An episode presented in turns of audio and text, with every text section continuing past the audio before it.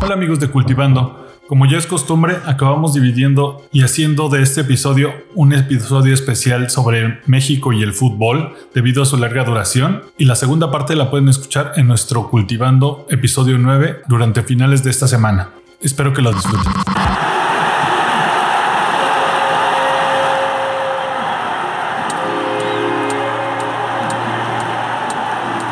Cultivando Idiotas, especial Copa del Mundo. Pues regresamos a este episodio de Cultivando 9, Cultivando el Mundial. Chavita, hoy traemos un tema bastante escabroso. Sí, sí, sí. Traemos el quinto partido para México. ¿Qué representa ese quinto partido tan anhelado y qué refleja de nuestra sociedad el no llegar desde ya México 86, ¿no, James? Desde México 86 y sobre todo este tema de la maldición. Ha habido libros escritos sobre esto, ¿verdad, Chavita? Incluso tú me recomendabas uno. Sí, pues fíjate que me encontré un libro bastante entretenido y me lo puse a leer, o más bien lo retomé porque ya lo había leído hace algunos años. De hecho, creo que es del Mundial pasado. Y bueno, lo recomiendo mucho, que se llama la breve historia del ya mérito es una compilación de varios autores mexicanos, eh, entre ellos el Gran Villoro, y nos narran eh, a manera un poco de crónica los mundiales desde, me parece que desde el 62 y dan un poco el contexto de la sociedad mexicana durante estos, digamos, lapsos de tiempo. Muy buen libro, en mi opinión. Muy, muy interesante libro, muy recomendado, ¿no? Pero para iniciar esta plática, y la verdad es que, como, como yo siempre lo he dicho, soy un gran aficionado al fútbol, pero, te, pero lamentablemente nací con dos pies izquierdos.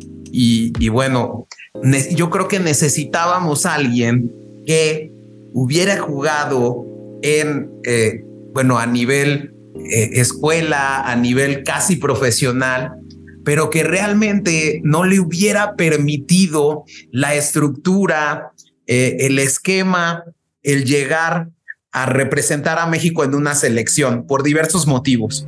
Y decidimos invitar a dos buenos amigos que han jugado, que juegan muy bien fútbol, pero eh, eh, que ya veremos las razones por las cuales no decidieron eh, llegar y consolidar su carrera en el fútbol. Y, e incluso, bueno, pues eh, qué mejor la experiencia de ellos para ver cuáles son las razones de que la selección mexicana no pueda llegar a este quinto partido. Y me permito presentar a dos personajes amigos nuestros. El primero es Francisco Orozco, el pájaro, bienvenido. Y Diego Armando Salazar. ¿Cómo estás, Diego? ¿Cómo estás, pájaro? Todo bien, mi querido James, Chava, pájaro. Es un gusto estar aquí con ustedes. Vamos a, a, tratar de entender y dar una explicación muy concreta, muy fácil, que para todos los mexicanos apasionados aquí en nuestro lindo país del panball, eh, pues les llegue, les haga, les haga este sentido. Y repito, pues muchas gracias por la invitación. No, muchas gracias. Pájaro, bienvenido. Un gusto. Muchas gracias, James. Este, gracias por la invitación a todo el equipo de Cultivando Ideotas. Ha sido un honor ver crecer este proyecto y, encantado de estar aquí con ustedes el día de hoy, platicando a pocos días ¿no? del, del Mundial y, y de un tema, como decías, James, del controversial quinto partido. ¿De qué puede estar hecho ese partido que todavía no, no lo podemos vivir como afición, ¿no?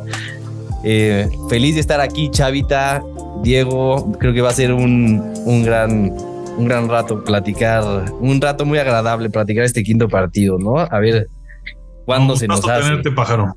Eh, precisamente, y es muy atinado, tanto el apodo del pájaro como el nombre de Diego Armando, que son dos íconos y les voy a explicar por qué el pájaro. El pájaro viene, creo que eh, es bien interesante que leyendo este libro de Chavita, el pájaro madrugador fue el primer satélite de comunicaciones comercial puesto en órbita el 6 de abril de 1965 y el pájaro madrugador fue el que permitió hacer las transmisiones en televisión de los mundiales a partir de 1966. Entonces, eh, me pareció algo interesantísimo tocar el tema de que está el pájaro aquí presente y evidentemente eh, el nombre de Diego, de, que es Diego Armando, hace referencia a un ícono del fútbol mundial, ¿no, Chavita? Sí, eh, sobraría decir de quién, ¿no? Pero, ¿te parece si damos un poquito de su currículum de nuestros invitados, no, James? Para que nuestro, nuestros escuchas tengan un poco de idea de quiénes son. Diego Armando, por cierto, es licenciado en Administración por la UNAM, tiene un MBA en la Universidad Iberoamericana y su currículum deportivo, que es lo más importante para este programa, él ya jugó en la tercera división profesional en el América, en segunda división profesional para el equipo Cuautla y en la primera A en el Querétaro. Y bueno, pues es deportista desde los 10 años. Está de sobra este currículum. Y por, por parte del pájaro Orozco, él es licenciado en Derecho por la Universidad La Salle, con más de 10 años de experiencia. También desde los 10 años ha jugado fútbol. Fue jugador de la selección de la Universidad La Salle. Fue jugador de la selección de la Universidad Panamericana. eh, jugador de los selectivos del Cruz Azul, ¿no? Jugador de la selección del Centro Escolar Cedros. Y bueno, su familia eh, eh, fue socia del Club Tigres de Yautepec. Entonces, bueno, todo este background nos va a permitir que ellos dos pues, tengan estas credenciales para hablar del fútbol mexicano. Entonces, si te parece, Chavita, ¿por qué no empezamos a hablar y aterrizar las participaciones de México desde, eh, y vamos a englobar desde el 62 al 94 y cómo México siempre ha tenido ese tema del ya mérito, ¿no, Chavita? Sí, México, al parecer, somos uno de esos países que amamos muchísimo el fútbol, aunque no se nos da. Y pues bueno, seguimos empeñados en querer eh, darle. Quizá podríamos brillar en algún otro deporte, pero no, el fútbol es nuestra pasión y pues ahí seguimos. Pues bueno, nos es- somos un país que nos estrenamos, estrenamos los mundiales siendo el primer equipo derrotado y al cual se le mete el primer gol de la historia en los mundiales, ¿no, James? Sí, ese fue el primer mundial de 1930 en Uruguay, ¿no? Que es donde creo que Uruguay se consagró ganador de este mundial y México es el primer país derrotado y el primer país en recibir un gol en una contienda mundialista. Entonces ese tema es bien interesante. Eh, por su parte, creo que es importante decir, no sé, pájaro, si aquí tú nos puedes ayudar eh, con las estadísticas, México deja de participar en ciertos torneos mundialistas, ¿no? Sí, a ver, sobre todo hay que vaya debut, ¿no? De México con ese, esa derrota. Creo que fue 4-1, ¿no? Perdió 4-1. Bueno, así empezó nuestra participación en los mundiales. Es importante también mencionar los mundiales a los que no fue México. O sea, si bien participaron en 1930 en ese debut, terrible debut, pero hay que saber por qué tampoco fuimos. Eso no se dice normalmente en los programas de deportes, pero no fuimos tampoco al de 1934 y al de 1938. Al de 1934 no calificó la selección mexicana, ¿no? Creo que pues, eh, estaban en pañales los mundiales y así también nuestra selección. Y bueno, lo suficientemente maletas para no, no clasificar.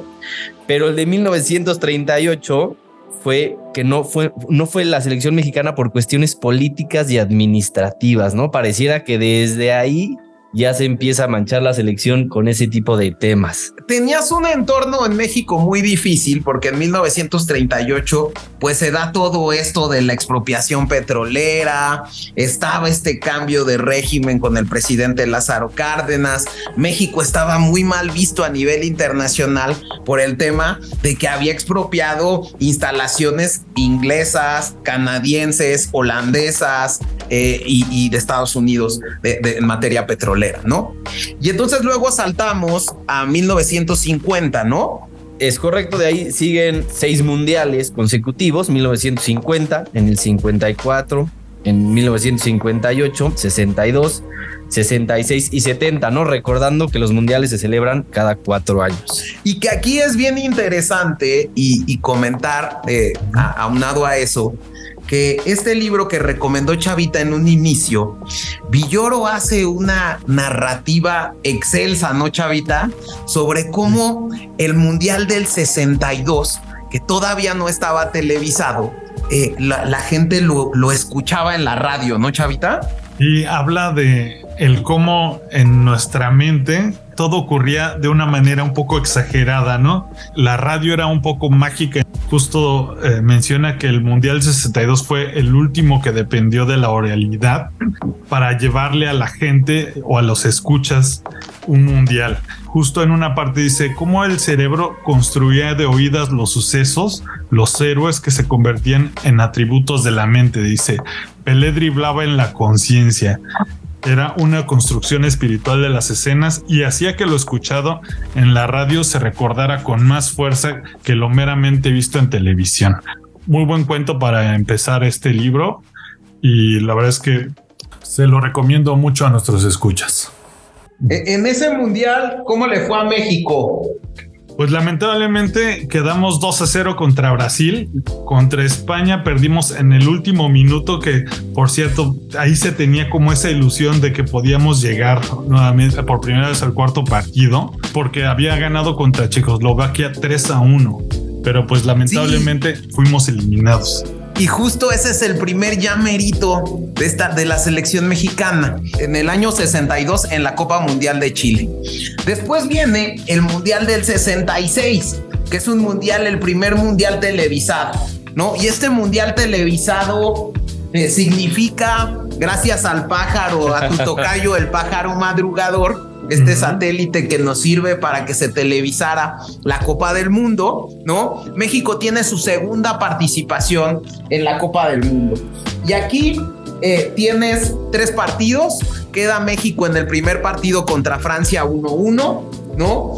En el partido contra Inglaterra, que era en Inglaterra el Mundial, ¿no? Inglaterra nos gana 2 a 0 y contra Uruguay México queda 0-0. ¿no? Eh, realmente aquí es de destacar que juega la Tota Carvajal en, los, en tanto en el, en el partido de Francia como en el partido de Uruguay, pero no juega contra Inglaterra.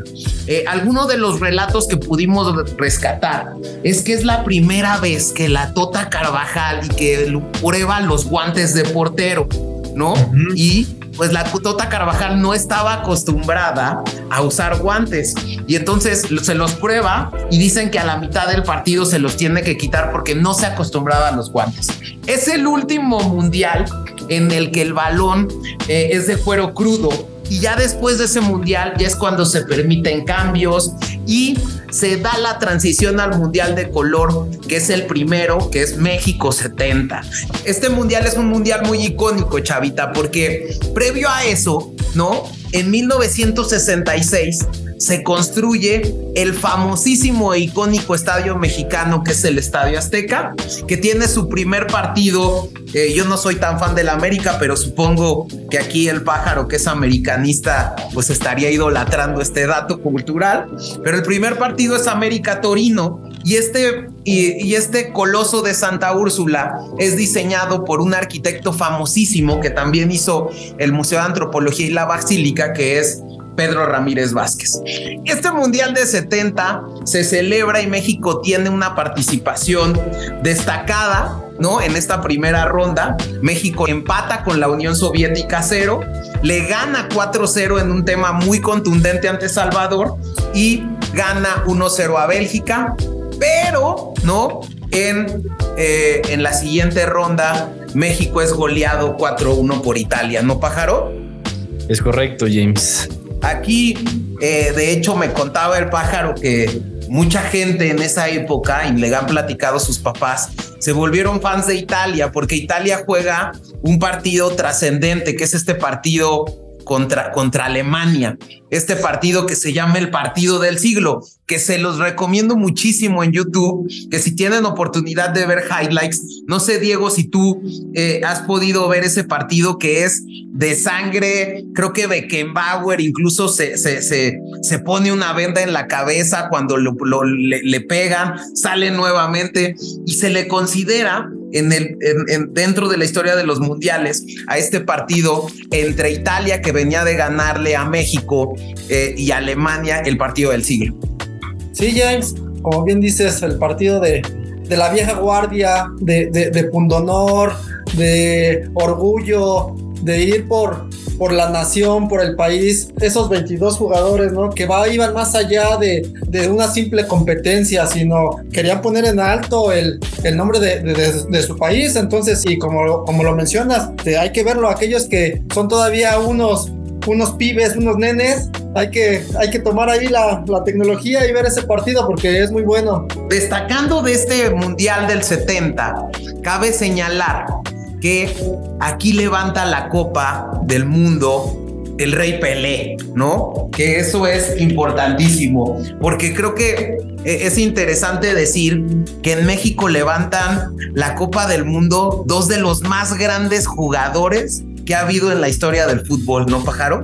Sí, es, es una imagen que los futboleros conocemos mucho y a los que no conocen, pues los invitamos. Y viendo un poco más abajo, ¿no? El, el Mundial, como eh, siendo México anfitrión, eh, y como bien lo comentabas, mi papá le vaya a Italia definitivamente a partir de ese mundial porque viene como esa gran decepción de la selección mexicana, ¿no? Como, los mexicanos tan eufóricos y, teniendo aquí tan cerquita el mundial, pues e, es un tropiezo bastante grande de la selección y viene esa decepción. Por eso se le apoda a veces a la selección como la decepción nacional, porque ahí empiezan los tropiezos, ¿no? Llegó la decepción. Siempre me agarra de burla, porque yo sí soy, le voy a la selección de, de corazón y, y, y, le lloro y todo, pero pues también entiendo esa parte de mi papá que así me lo cuenta. Me gasté una fortuna en los boletos para ir a ver a México y pues el, el, el partido que fue a ver Italia-Alemania, pues fue el que le dio alegría. Y a la fecha él se viste de italiano. Un saludo a mi papá por si me está escuchando ahí. Saludos. Pues exactamente. Entonces, otro dato bien relevante, pero que me, se me hizo muy chistoso, es que aquí en México 70 es cuando cambia la Copa del Mundo de forma porque Brasil, al ganar antes la normativa de la FIFA, decía que la selección que ganara tres mundiales seguidos ¿no? Uh -huh. Se llevaba el trofeo original, porque generalmente ese trofeo pasa de mano en mano y al país ganador solamente se le da una réplica. De hecho, se graban los nombres, ¿no? Para todos los que no incursionan mucho en el mundial. El actual trofeo, pues se le graba el nombre de los países que han ganado en la parte inferior. Es correcto. Entonces, bueno, aquí Brasil, al ganar su tercera Copa del Mundo, se queda con ese con ese premio que incluso en el 66 tiene una historia muy chistosa. Les recomiendo que, que, lo, que, la lean. Este premio en específico que luego se lleva a Brasil a casa, se lo roban, ¿no? Y lo encuentra un perro que se llama Pickles. Entonces es bien interesante que lean esa historia porque es, muy chistosa. Y bueno, ya años después también se lo roban en Brasil el, el, el trofeo. Pero bueno, eh, pasando al tema, aquí empieza la debacle de México. Cabe señalar que México en el Mundial de 70 logra el sexto lugar. Y luego pasamos al Mundial del 74, ¿no, Chavita? Sí, en el 74 lamentablemente no califica México y da como esa gran decepción a su público, ni siquiera llegando y quedándose ante un Honduras, ¿no? Que fue el que lo descalificó, me parece, James.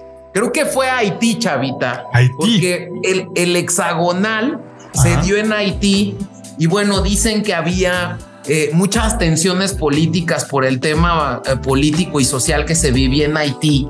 Y justo se fracasa en el, en el hexagonal eh, del 73, ¿no? Y empiezan a salir estas causas que salen cada mundial.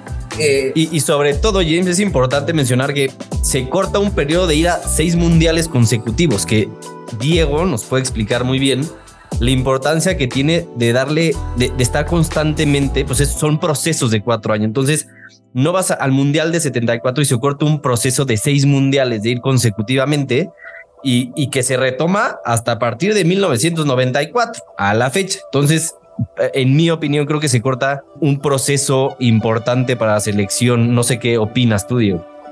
Pues mira, viniendo del 70 prácticamente, como bien lo explicaron, en nuestro país, quedando en un sexto lugar, en donde, como repito, país futbolero, apasionado, dices, mira, pues nuestro país, sexto lugar, sí, vamos al mundial que sigue y seguramente vamos un paso adelante y por qué no llegar hasta el campeonato como buen, buen fiel mexicano, este pambolero. Entonces, como país, tienes la ilusión, estás en la espera, que yo lo viví como como jugador en, mi etapa profesional en un, en un lugar pequeño como es Cuautla. Se los comento para que se den una idea.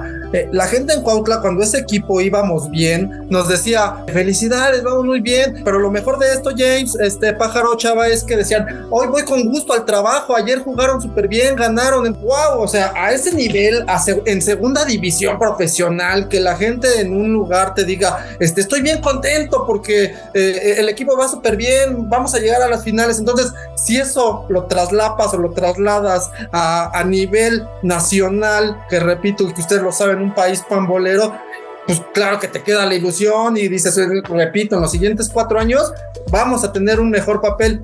Y como dice Pájaro, dice, de repente pues, no calificas. Y aparte no calificas por una índole, como también lo decía James, sí deportiva, pero al final también en un auge político, ¿no? En, donde un país, este, o, varios países de, de, las islas, que con todo respeto, hasta el día de hoy, en el tema deportivo son inferiores a nuestro país, a nuestra selección, pues no calificas. Claro que como país, como sociedad, te frustra, te pega, y en lo deportivo, pues ni se diga, ¿no? Como bien también lo menciona Pájaro, traemos un, un, arrastre de, de, cinco mundiales, seis mundiales y de repente dicen, pues no, este, no se calificó, pues claro, recuperar cuatro años de preparación y ya no, ya no se hace el 70, 74, eh, sino todavía al 78, al 82, pues claro que son años perdidos, pájaro. Sí, y justo lo que aquí muchos expertos señalan es que ese mundial de 74 fue muy importante porque hubo un, un descenso gradual, decían los expertos del fútbol, de la calidad del fútbol a partir de, de, lo que había tenido una generación, que la generación del 62 y la 66 era como la base de las chivas de ese tiempo. Y entonces justo como que ya venían en declive y no hubo ese cambio generacional, que ya lo hablaremos después con una de las causas, ¿no? Y empiezan a dar estos datos que a mí me parecieron crudos, pero que hoy en día creo que se tiene otra vez. Y decía, eh, los directivos de clubes con pocos conocimientos de la organización, ¿no? Desatendieron las fuerzas básicas. Había una dependencia económica del fútbol a intereses de las televisoras. Eh, había una labor eh, eh, intervencionista de un grupo de presidentes que bloqueaban el trabajo de la federación y del equipo nacional. Cosas que en 74 se estaban platicando y que puede ser que hoy en día, y no sé si tú coincidas conmigo, pájaro, se siguen viviendo. Sí, ha sido repetitivo, ¿no? Mundial tras mundial son como características que, que son repetitivas en la, en la, selección nacional y en el papel que desempeñan, ¿no? Eh, bueno, pues justo ese punto, ¿no? Y luego viene un mundial también muy interesante porque es el mundial de Argentina 78, chavita. Y en ese mundial participa México pero tiene yo creo la peor participación que ha tenido una selección nacional y toco madera para que la siguiente no sea, ¿no? Pero la peor participación que México ha tenido en un mundial. Porque México empieza perdiendo con Túnez, ¿no? Y luego es goleado por, por, por Alemania 6-0 y luego le gana a Polonia 3-1. Entonces, eh, justo creo que este y, es, un, es un mundial que, para México fue un total fracaso, ¿no, Chavita? Sí, la gente quería ver un nuevo México, se tenía muchas esperanzas en ese entonces. Me parece que había un técnico que tenía una muy buena fama, el cual prometía demasiado y justo dicen, no sabía a lo que iba a llevarle este mundial. Le llegó con una sorpresa con un Túnez que era superior a México y pues seguimos ahí hundiéndonos, ¿no? No, y seguimos en los primeros malos. Ya ves que ya habíamos dicho que habíamos sido el primer equipo en recibir un gol, el primer equipo en perder un partido en el mundial. Pues en este partido somos, logra Túnez el primer triunfo contra una selección en un mundial como equipo africano, chavita. ¿Te la sabías esa? Cierto, cierto, lo había leído también. Fuimos la gloria para el norte de África, pero fue un, fue un primer, otra, una primera derrota hablando de hacia es México. como también hay que ver las cosas como medio llenas o medio vacías, ¿no? México sirvió de esperanza a las selecciones africanas para ganar un partido del mundial. Entonces, bueno, pues eh, en este partido nos va muy mal, ¿no? Y luego volvemos a no pasar, que es en Espa- España 82, ¿no, Chavita? Sí, yo me imagino que en esos años se debe haber vivido una total decepción por el fútbol. Simplemente no traíamos una buena racha, ¿no? Sí, y cabría señalar que ha de haber sido muy frustrante para Hugo Sánchez eh, no poder jugar España 82 siendo él un jugador tan icónico español, ¿no, pájaro? Sí, es correcto, pero sobre todo vamos a recalcar un poco lo que veníamos platicando. Se corta un proceso en el 74, vas al Mundial de 78, no vas al de 82 y bueno, sí vas al de 86 y no vas al de 90. Ahorita platicaremos por qué. Entonces es un si voy, no voy, si voy, no voy y después viene esta ola de mundiales que todos conocemos que sí hemos ido. Pero O sea, pero realmente, Diego, no va, vas a un mundial porque eres sede del mundial, pero no porque te merecías ir al mundial, ¿no? Correcto, correcto. Eh, como bien dicen, digo, ahorita retomamos el 82, pero si nos vamos al 86, como bien lo mencionas, James, o sea, te quedas todavía con la incertidumbre.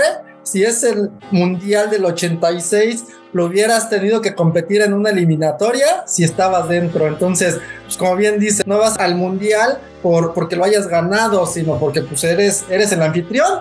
Sí, y, y cabe señalar que a mí eso también se me hizo muy importante, porque México tampoco entra al Mundial del 82, siendo que era la primera vez que CONCACAF daba dos boletos para el Mundial, ¿no? Y que el Mundial iba a ser de 24 equipos y aún así la selección mexicana no vuelve a entrar al Mundial del 82. ¿Cómo ves, Pajar? Bien, aparte aquí es, creo que es buen momento para empezar a analizar un poco de qué tanto es maldición y qué tanto, como lo hemos venido diciendo en este, en esta cronología, qué tanto es maldición o qué la, falta de preparación o interrupción de estos procesos, ¿no? Entonces ahí como que ya empezamos a ver un poco que eh, desde mi perspectiva no es tanto maldición, sino falta de, de darle continuidad a un proceso como lo es un mundial eh, durante tantos años, ¿no?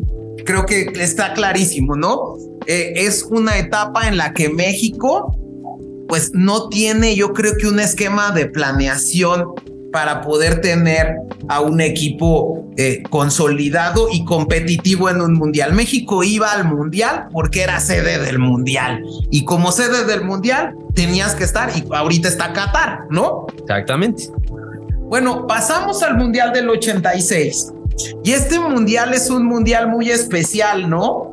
Porque en torno a él surgen eh, muchos temas, ¿no, Chavita? Eh, Primeramente es el primer mundial en el que, o bueno, el único mundial en el que llegamos al quinto partido, ¿no? Yo creo que eh, justo y este mundial, ¿no? Despierta cierta expectativa, ¿no? Sobre todo en muchos sentidos, porque acababa México de salir de un terrible suceso que era un terremoto, ¿no? Un terremoto que fue a nivel mundial y que no estaban seguros los directivos, iban a estar listos todos los estadios, ¿no? Para albergar una contienda mundialista. Ya lo platicamos en la sección anterior de lo caro que hoy en día es tener un mundial y albergar un mundial, Y ya será a lo mejor discusión eh, en otro cultivando idiotas con estos invitados de lujo, pero México yo creo que no está en capacidad de tener un mundial, pero lo, lo tocaremos después. Pero México 86 llega con esa efervescencia. Cabe señalar, ¿no? Que eh, era un mundial importantísimo porque Diego Armando Maradona venía a ese mundial. Pero antes de eso, tú me platicabas que no nos tocaba a nosotros. Sí, yo me enteré que justo México 86 fue una casualidad y ha sido nuestro mejor mundial, pero no nos pertenecía. Iba a celebrarse este, este mundial en Colombia, pero Colombia decide rechazar o renunciar al título de llevar el mundial dado a que no podía cumplir con los requisitos y no contaba con los fondos para cumplir con este mundial.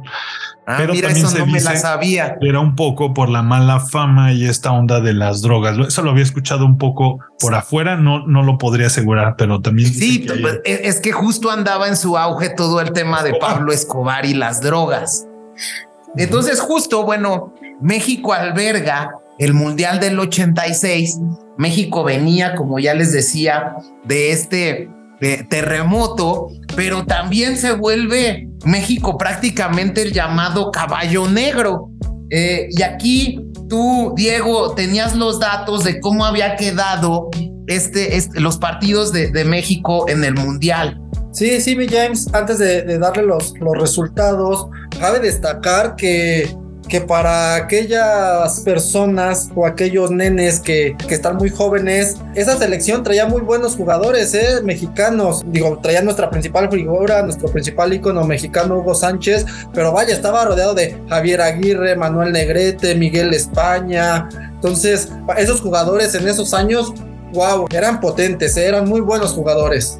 Que justo, Diego, un, un video que veíamos antes de entrar al aire y que yo veía con el pájaro, era este gol que se los recomendamos mucho que lo pongan en YouTube que es uno de los goles más bonitos de mundiales, hablando de la alineación que decía Diego, que es el, el de Manuel Negrete, ¿no, pájaro? Sí, calificado por la FIFA como el segundo más bonito, sin embargo, en votaciones es el número uno.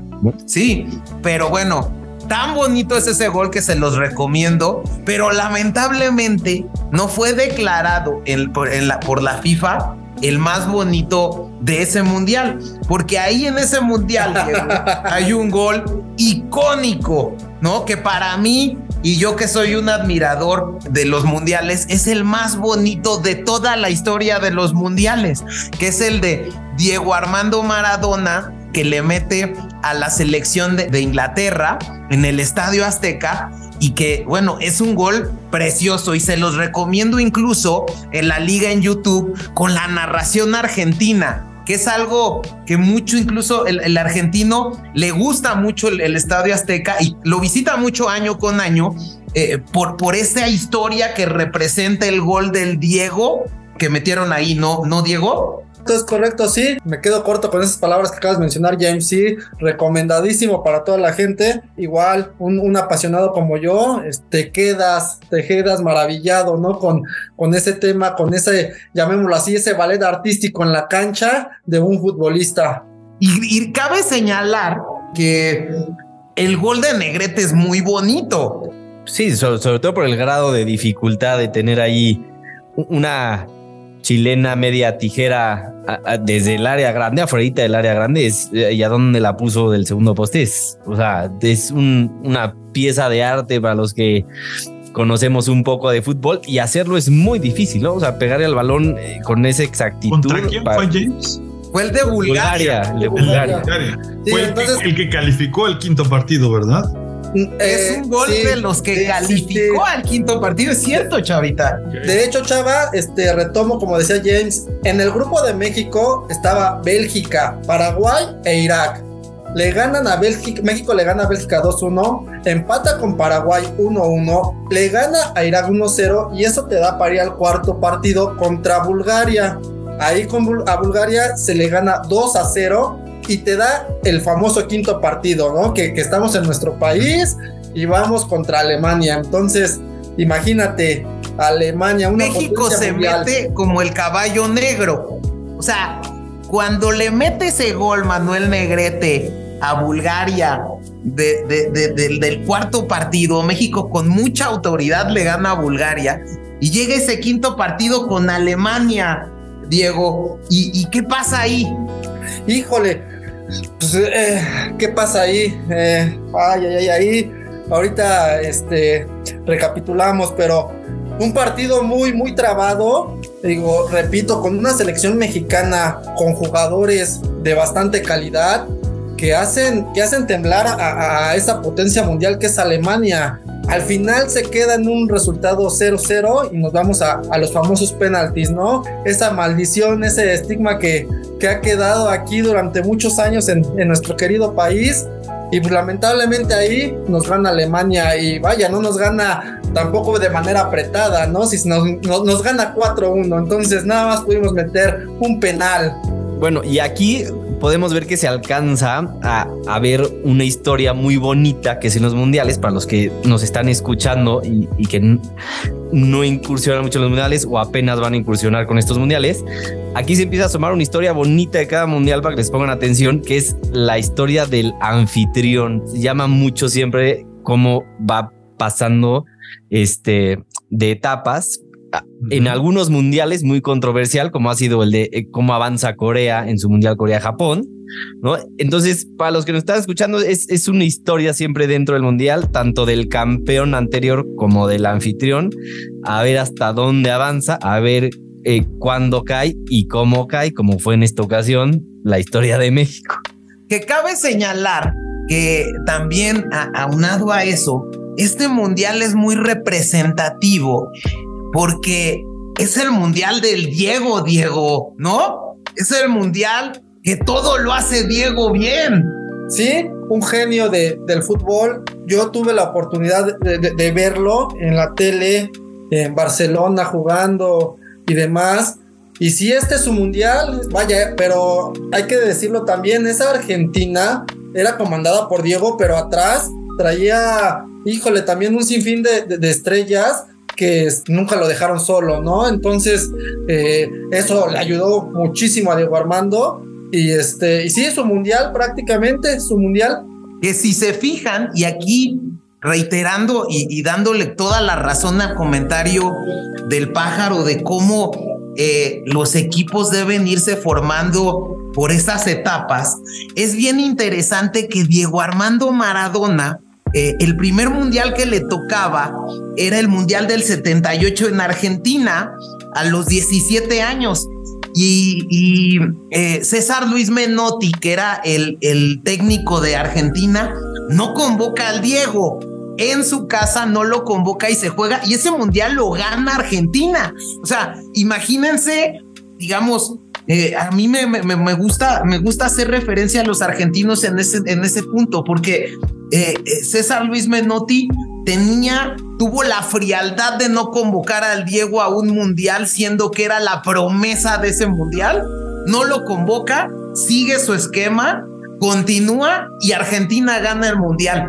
Y Diego se tenía que proclamar hasta un hasta dos mundiales más adelante y de la manera en la que se proclama. ¿no? ¿No, pájaro? Sí, es, o sea, es muy interesante ahí el tema. Seguramente lo que es aferrarte a tu proceso y a tu idea, ¿no? Que es un poco de lo que cojeamos aquí en México, ya lo platicamos más adelante, del constante cambio de técnicos o de planes, es, ¿no? Aferrarte a, lo que yo tengo, a lo que yo quiero como jugadores y, sin presiones externas, ¿no? Y a mí que, que digamos, eh, aunado a esto, a mí que me gusta mucho el tema geopolítico y la política, el gol de Diego ante Inglaterra, Chavita, es un gol políticamente devastador. ¿Por qué? Porque Inglaterra venía de ganarle las Malvinas a Argentina, ¿no? Y entonces eh, Argentina estaba muy dolido de ese tema y la forma en la que mete el gol Diego Armando Maradona es bestial para los ingleses. O sea, es, es como esa, significa ese símbolo, no sé Diego si tú opinas lo mismo, ese símbolo de que yo no pude ganarte en la guerra, pero te estoy ganando en el fútbol. ¿No, Diego? Sí, sí, sí. Digo, todo aquel que como ser humano que, que, está dentro de su país y que quiere lo mejor para su país. Y en este sentido, Diego Armando Maradona pues dice, bueno, yo la manera en que puedo demostrar mi orgullo por, por mi país, mi nacionalidad, pues es de esta manera, ¿no? Como bien lo dice James, acabamos eh, de manera política de perder de este lado, pero en lo deportivo nosotros, Argentina, no Diego Armando Maradona, Argentina como tal, está ganando. Una victoria es correcto, y te digo, yo creo que es, es una victoria patriótica y yo creo que este es el punto, Chavita, por el que el Diego es mejor que Messi. Por esa bandera de felicidad. Y por eso yo creo, y eso es lo que, por lo que yo entiendo, que los argentinos endiosan al Diego, ¿no? Eh, y que, esa, esa culmen fue ganar la Copa del Mundo de 1986, ¿no? Que, que, aparte previo a este gol en ese mismo partido, este pájaro, eh, está la famosa mano de Dios eh, sí, claro, ese es lo más famoso de este mundial, ¿no? Como proclamarte campeón y más una figura como Diego Armando Maradona, que si algo le sobra es fútbol y, levantar la, copa con pues, una mano. Para los que nunca han visto ese video, pues es un balón que queda flotando en el área grande a la altura del punto penal de de la portería del lado izquierdo, viéndolo como en la televisión, de la portería del lado izquierdo que tenemos en la televisión, y, salta Diego Armando Maradona con su corta estatura ante un portero alemán, que son muy altos los alemanes, y ya la tiene casi casi en las manos el portero alemán, y se ve claro como Diego Armando Maradona eh, coloca su mano y su puño entre las manos y pues, cae en la portería el balón. Y es lo que les digo, tiene eh, este tema del Diego, tiene mucho símbolo en México, ¿no? Eh, la mano de Dios, cómo levanta, cómo se genera esa polémica entre si había mano o no, que años después el Diego acepta que hay una mano, ¿no? Sí, bueno, era muy claro, no aceptar eso era ¿no? bueno, en su momento no lo aceptó como claro egoísmo del argentino con el que es con el fútbol, ¿no? Pero, pero bueno, después lo aceptó y, y el árbitro también hubo ahí pero bueno, pues el, el trofeo ¿Pero esa mano hubiera marcado una derrota de Argentina o hubiera cambiado la historia si no hubiera ocurrido esa mano? Pues fue el primer gol, pájaro, en ese partido. Entonces, este, el segundo es el, es el más famoso en el que estamos platicando, en el que Diego Armando Maradona se lleva a medio equipo desde, desde medio campo, ¿no? Entonces, si no entra la mano de Dios, pues quién sabe si hubiera pasado el, el gol del, del siglo, ¿no? Entonces, pero bueno, pues eh, es un, es un, es un mundial icónico y, y luego traemos un problema en el que, bueno, eh, México ya había logrado este quinto partido, es la única vez que lo logra el quinto partido, ¿no? Que como ya lo dijo Diego, lo pierde en penales, este, este vuelve a ser nuestro demonio, eh, los tiros penales para México, porque aparte México eh, eh, le entra ese nervio, ¿no, Diego? El nervio de no tener esta capacidad de poder afrontar con frialdad los 11 pasos, ¿no? Mira, James, acabas de, dar dos, este, dos puntos muy importantes que, que simplemente en el cuestionamiento pueden ser temas de debate que nos podemos tardar este, horas y horas, que a la gente le puede parecer y no. Retomo un poquito el gol de, de la mano de Dios de Maradona. Digo, para muchos hoy en nuestros días dirían es trampa eh, yo con toda sinceridad, franqueza, como deportista de alto rendimiento en, su momento, yo te diría que eso es parte de, eh, la esencia del fútbol, es, es, el chispazo de, de, esos genios que destacan por encima de los demás. Para mí, digo, repito, y es muy, muy respetable el punto de vista de mucha gente que no, eso es trampa, este, hubieran sido otras cosas, lo que tú quieras está bien, digo, pero yo lo veo como alguien que le ha gustado competir participar y sentir esa esencia futbolística. E, esa, es una. Y ahorita retomando el tema de los penales también, hay muchos directores técnicos, jugadores profesionales, retirados, este, eh, conductores, analistas. Hay muchísima gente que dice que, que, el, que el penal es un volado. Eh, tú lo acabas de decir ahorita, para mí, Diego, no es un volado, para mí es un tema de temple, de preparación, este, de nerviosismo de, dentro del mismo temple. Entonces, sí, ya regresaremos a ese tema que será la segunda parte de esta plática, pero digamos, en este 1986, ¿alguno, ¿traías algún datito, no, pájaro? Así es, un dato como los que le gustan a mi querido Chava. En este mundial se creó la, la famosa ola ¿no? Órale. Para todos los que la conocen, es cuando todo el estadio empieza a levantarse, ¿no? Sobre todo empezó en el Azteca por la forma que tiene. Y también recuerdo que es la primera vez, porque siempre hay una chica, ¿no? Que se vuelve la chica del mundial. También aquí alguna vez me habían dicho, y no sé si te acuerdes, Diego, que aquí surge la primera chica del mundial, que es la Chiquitibum. Chiquitibum, claro, claro. Entonces, digo, es, es, un tema divertido en el que, como bien también dice, dice mi, buen amigo Pájaro, aquí el mexicano pone ciertas tradiciones, ¿no? Empieza la ola, empieza la chica Chiquitibum. Entonces, mundial tras mundial, ya sale una, una niña ahí eh, generalmente haciendo de, de las suyas en los estadios. Ahí, se, ahí se empieza también a ver cómo es como la, la mexicana marca mucho en el mundial, ¿no? Sí, claro. Y, por eso yo creo que el, mundial del 86 es un mundial para recordar. Eh, que México lo tiene mucho en el corazón. Eh, pero bueno, pasamos al siguiente mundial, que aquí nos viene un problema que es el mundial de, de, de 90, ¿no?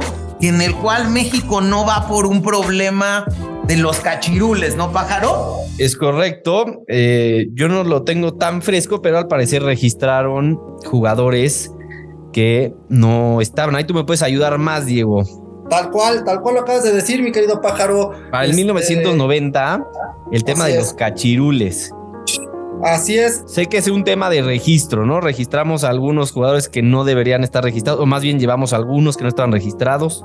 No, eh, el tema era el límite de edad. Se tenía que participar en un torneo y en el cual pues México, como bien lo mencionas, dice pues van estos jugadores, oye, pero no cumplen la edad, este, no pasa nada, eh, nadie se va a dar cuenta, otra de las triquiñuelas que también de repente salen por ahí, entonces, pues sí, eh, al final del día FIFA se da cuenta y pues México no, no tiene derecho a participar ni siquiera en las eliminatorias para el Mundial de, Italia 90. Pues está vetado prácticamente, siéndoles también bien honestos. Yo creo que nos fue barato, ¿eh? O sea, eh, nos dejaron fuera del mundial, pero tomemos en cuenta un mundial, solo un proceso, ¿eh? No, o sea, yo creo que, que eso le hubiera dado para más como consecuencia de, esos cachirules y pues no ir a, no sé, dos mundiales, tres mundiales probablemente, ¿eh? Yo creo que sí, la verdad es que fue un tema eh, de un fraude, ¿no? Y México, pues bueno, se pierde el Mundial eh, de, de 90, que aquí, pues pájaro, creo que gana Alemania, ¿no? Sí, es correcto. Un, el, el, que gana fue Alemania. Y este. Como subcampeón Argentina. Pero bueno, es un mundial eh, que, bueno, vamos a pasarlo porque México no participa, ¿no? Si no tenemos mucha materia aquí. Nuestro primer estigma, pero ahora de, corrupción, entonces, ¿no?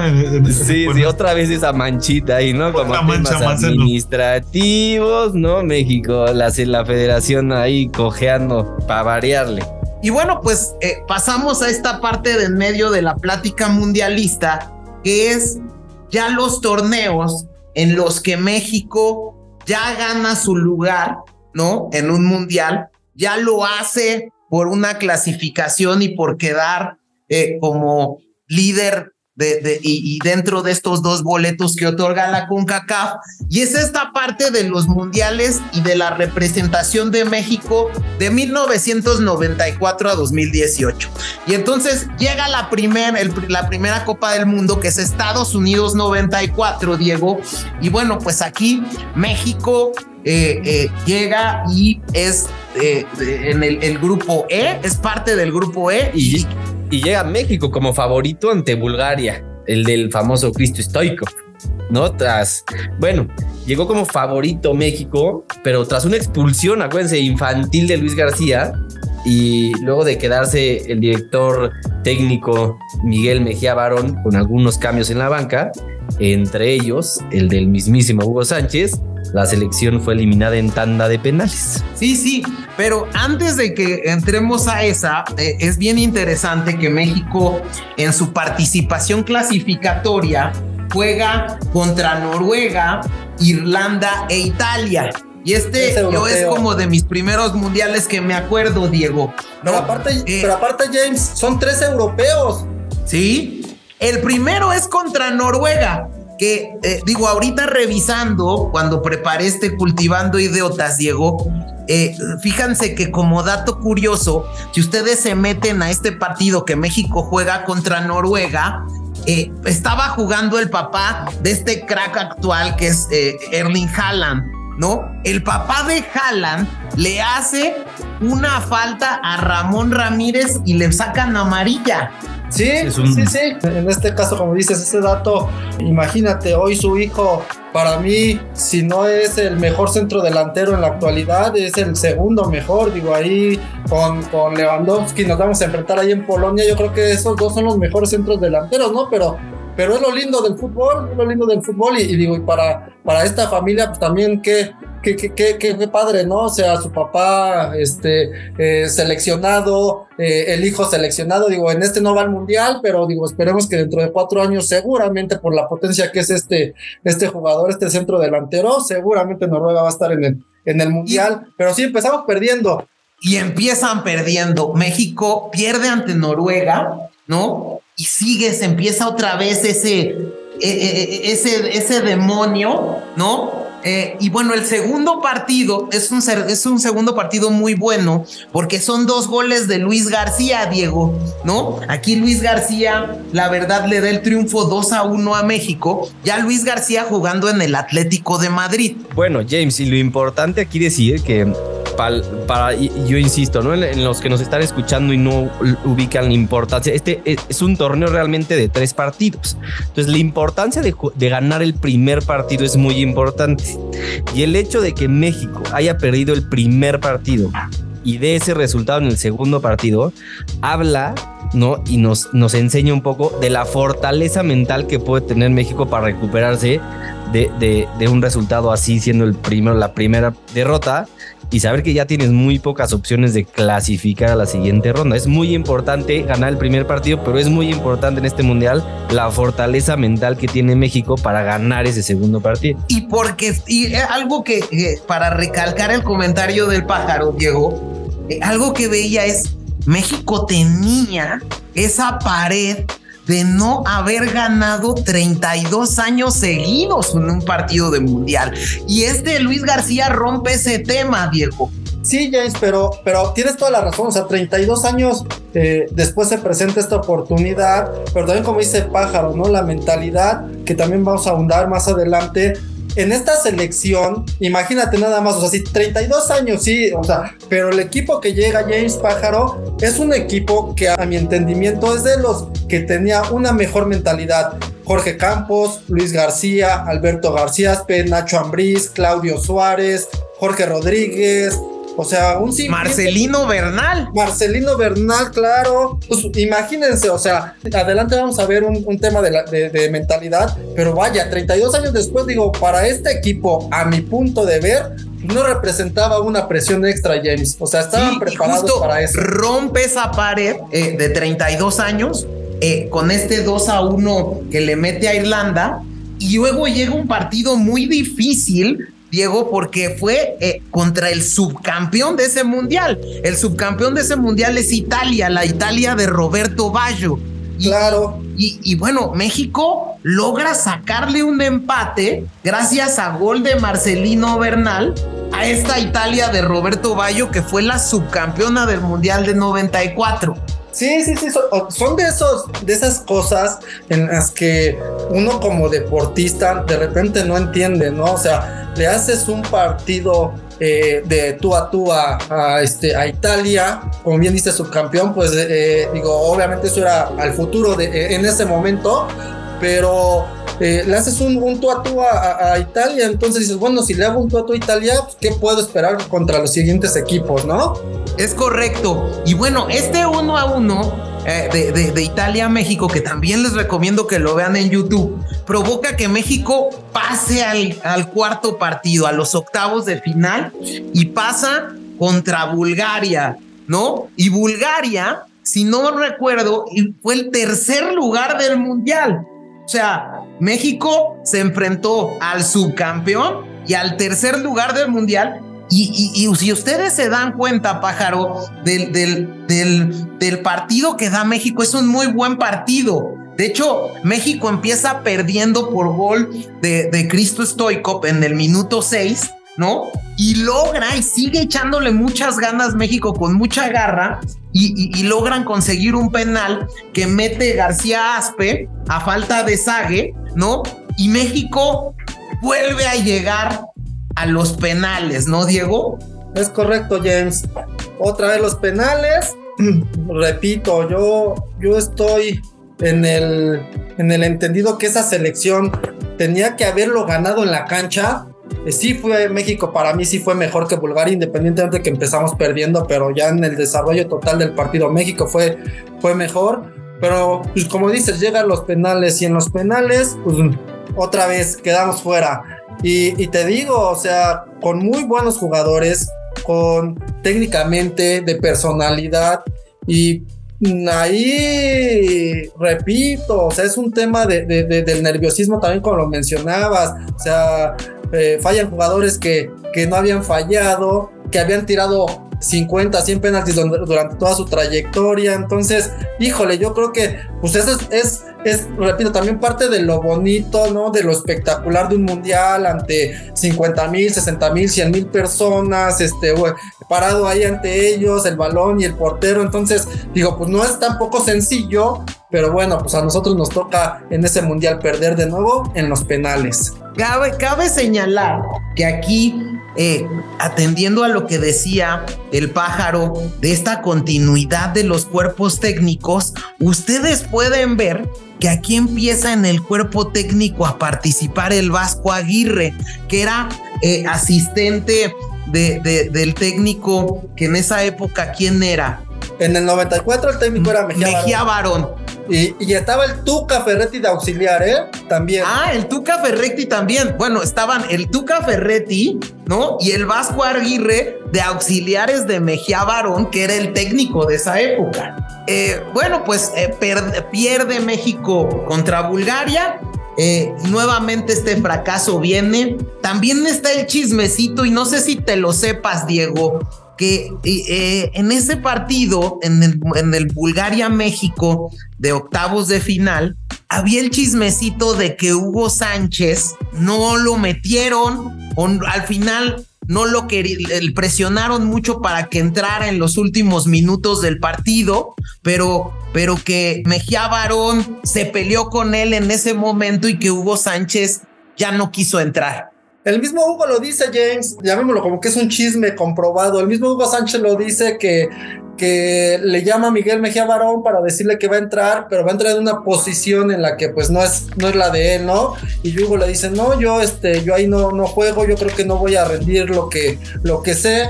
Y pues al final se termina quedando en la banca, ¿no? Alguien que también, pues, yo creo que en ese escenario no le temblarían los pies para tirar un penal, pero bueno, se lo hubiera, no existe, ¿no? Así sucedió.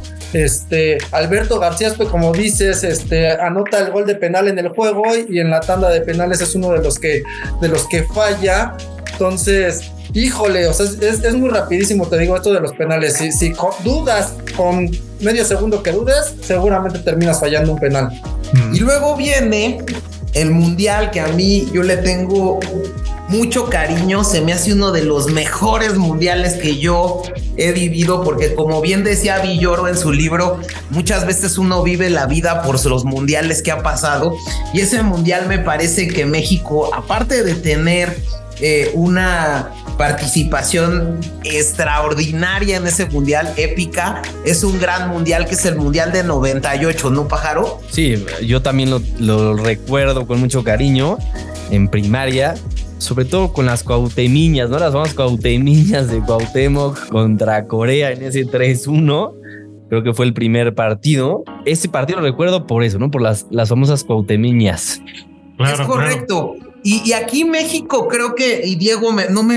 Eh, México es elegido dentro del grupo E, eh, tiene tres, tres rivales que son Corea del Sur, Bélgica y Holanda. Holanda habiendo sido un, eh, creo que fue cuarto lugar del mundial de ese 98. Es una, es una Holanda que viene poderosísima y que México juega todos los partidos clasificatorios en contra. ¿No, Diego? O sea, empieza incluso Corea con Corea perdiendo, ¿no? Luego sigue también y, creo que la capacidad que tenía esa selección de resiliencia y de, de, de sacar los partidos eh, y, de, y, de, y de contrarrestar estos marcadores en contra es yo creo que de las mejores elecciones. Sí, James, ahí el partido de, el de Bélgica, tú me recuerdas, medio creo que expulsaron, ¿no? Aquí nos expulsaron en ese partido. Ah, expulsan a Pavel Pardo. A Pavel Pardo, luego un gol que a la fecha el Cuau sigue sin explicar cómo con esa pierna izquierda se aventó y la acabó clavando por el poste del portero.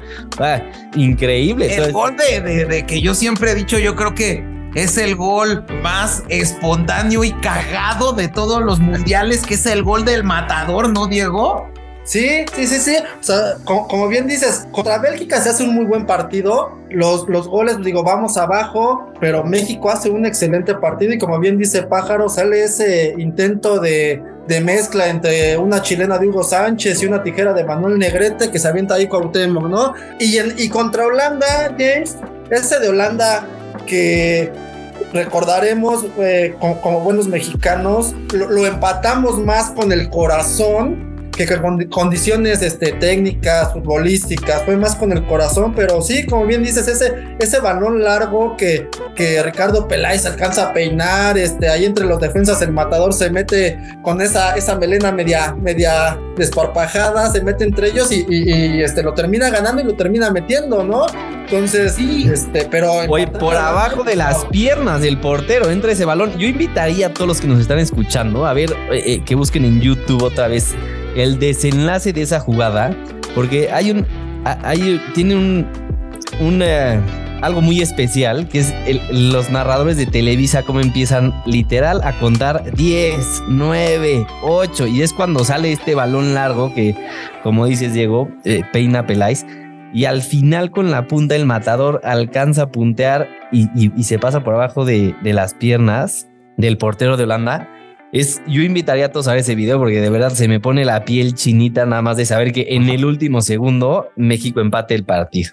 Y aquí, Chavita, llegamos al cuarto partido, México pasa, ¿no? Eh, cabe señalar que el director técnico era Manuela Puente y donde estás ahorita, nosotros lo estamos enviando de cultivando idiotas a Chavita Alemania, pues nos toca jugar contra ustedes, los alemanes, ¿no? Ahí eh, donde tú estás, Chavita, ahí el país donde tú estás, eh, se enfrenta con nosotros en este cuartos de final, en este octavos de final. Ya miren, se me va porque hasta sueño con el quinto partido. ya, te llegó pero, la, eh, pero Chavita, nos enfrentamos a Alemania y ese partido es crudísimo porque creo que es el primer partido en el que México empieza ganando y tiene la posibilidad de meter el segundo, Diego.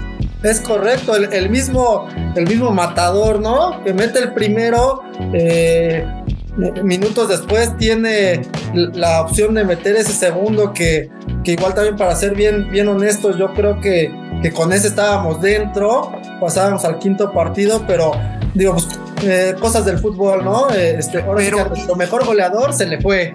Sí, y digo, la verdad es que yo creo, eh, porque si lo pueden ver, yo, yo lo estuve viendo para preparar este, este parte del episodio, Chavita. México aguanta casi 72 minutos con el 1-0 a su favor. Entonces, aquí hay otro punto, Chavita, que, que lo vamos a ir cerrando, ¿no? Que es este tema de no poder aguantar el marcador y querer cambiar tu estrategia de cuidarte y no ir más adelante y no, y, y, la típica de, híjole, es que eh, jugamos como, como, como nunca, pero perdimos como siempre, ¿no, Diego? Sí, aparte, como bien dice James, o sea, 72 minutos para que nos empataran y nos ganan, en, si, si no estoy mal, nos ganan en el 86. O sea, híjole, entonces, como, bien lo mencionas, ¿no? O sea, eh, tratas de, de, manejar el partido de una manera, no se te da y te ganan eh, faltando cuatro minutos. Pues bueno, tú quieres, quieres cambiar, ahora voy a atacar, pero bueno, ya no te da el tiempo, ¿no? Digo, y contra potencias es muy complicado. Sí, y sobre todo que justo en este partido se empiezan a, observar esos errores defensivos del equipo mexicano en este partido de octavos de final. Sí, y que sobre todo es un partido que a mí me deja muy marcado eh, porque es un partido en donde se acaba una generación alemana y esta generación alemana era la famosa generación de Oliver Bierhoff, de Lothar Matthäus y de Jürgen Klinsmann.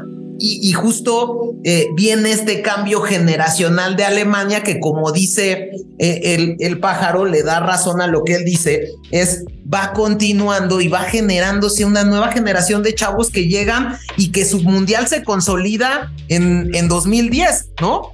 Este, bueno, yo, o sea, el dato que tengo y para mí se me hace muy interesante, so, sobre todo para hablar de procesos, porque Joaquín Lowe comenzó su carrera como técnico de, de, Alemania desde 2006 hasta junio de 2021. Esto quiere decir que tuvo a su cargo la selección cuatro años, ¿no? Y, y, dentro de esos cuatro años logró ser campeón una vez. Entonces, ahí te habla de la importancia de mantener el proceso que yo lo aplaudo en la actualidad a vísperas de Qatar, que por fin la selección mexicana dejó al Tata Martino un, un periodo completo, ¿no? Eso es lo que de lo poco que rescato.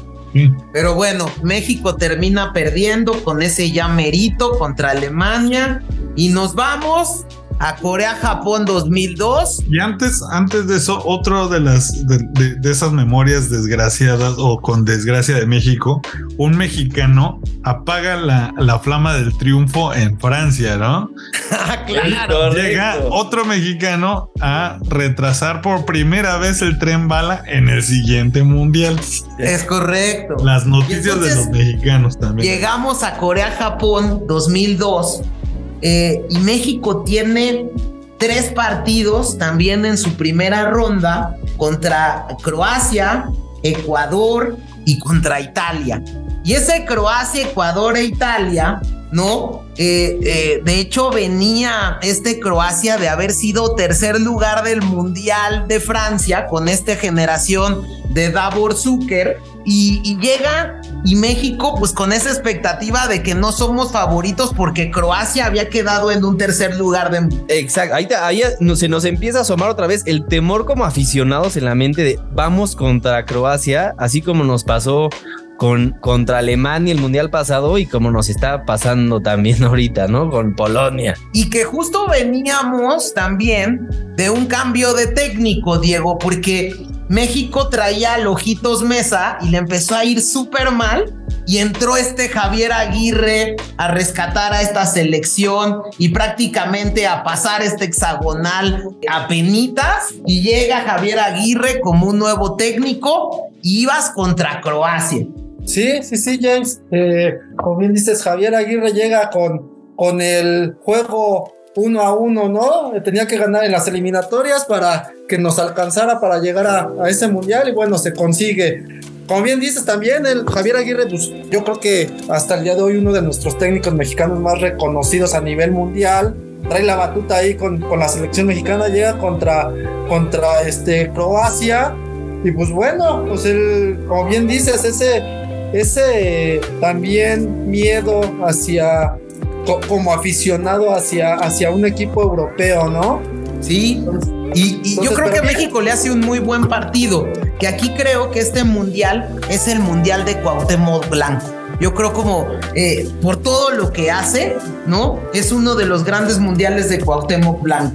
100% James, yo de aquí te puedo empezar a rescatar unos puntos para empezar a hablar de los mundiales siguientes, que es la mano de Rafa Márquez en el partido contra Estados Unidos porque ya lo seguiremos hablando en siguientes mundiales. En este partido de octavos tuvo Rafa Márquez siempre esas malas decisiones dentro del área, ¿no? Como que eso manchó un poco su carrera desde mi perspectiva. Sí, digo, eh, eh, y para regresar y para resumir, este mundial, México gana 1-0 contra Croacia, eh, le gana también a Ecuador 2 a 1 con una voltereta que dan eh, dos goles tanto de Borghetti como de Torrado, ¿no? Y venía el tercer partido que era muy difícil y que también a quien no la haya visto el gol de México eh, en, el Mundial, eh, en este partido México-Italia, que era una Italia muy poderosa, ¿no? Mete Jared Borghetti un golazo que también es un gran gol en mundiales, en este Mundial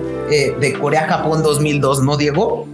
Sí, sí, sí, como, bien dice Pájaro, para aquellos que nos están escuchando y nada más se lo imaginen, es un centro que en el cual Jared se levanta prácticamente entre que gira y con la, con la nuca girando le, pega y, lo mete hasta el otro lado, ¿no? Si no estoy mal, era Gianluigi Buffon el, portero, ¿no? Ya, ya era Gianluigi. Es correcto, era Gianluigi Buffon y México empieza ganando ese partido, ¿no? Y otra vez llega eh, este pesar de no poder soportar los marcadores y eh, eh, en el 85 Alessandro del Piero empata uno a México. A México le alcanza para pasar a la siguiente ronda y va a octavos de final contra Estados Unidos.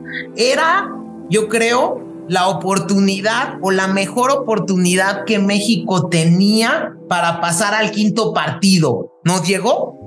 Sí, sí, sí, un, un viejo conocido, eh, eh, eh, coloquialmente hablando en, en, el bajo mundo futbolístico mexicano, pues era nuestro plan. Este, entonces, parecía que, que, ahí estaba el segundo paso, ¿no? Y yo creo que, que, dentro de mis palabras también estuvo el error del equipo mexicano, subestimar a, a Estados Unidos. Ciertamente en jugadores, también yo lo sigo pensando, ese equipo mexicano era mejor que el estadounidense, pero lo que hay que respetar siempre de los americanos es que son fieles a su estilo, es un equipo muy ordenado, fuerte, se basa prácticamente en esas condiciones físicas de, atleticismo que, ellos tienen.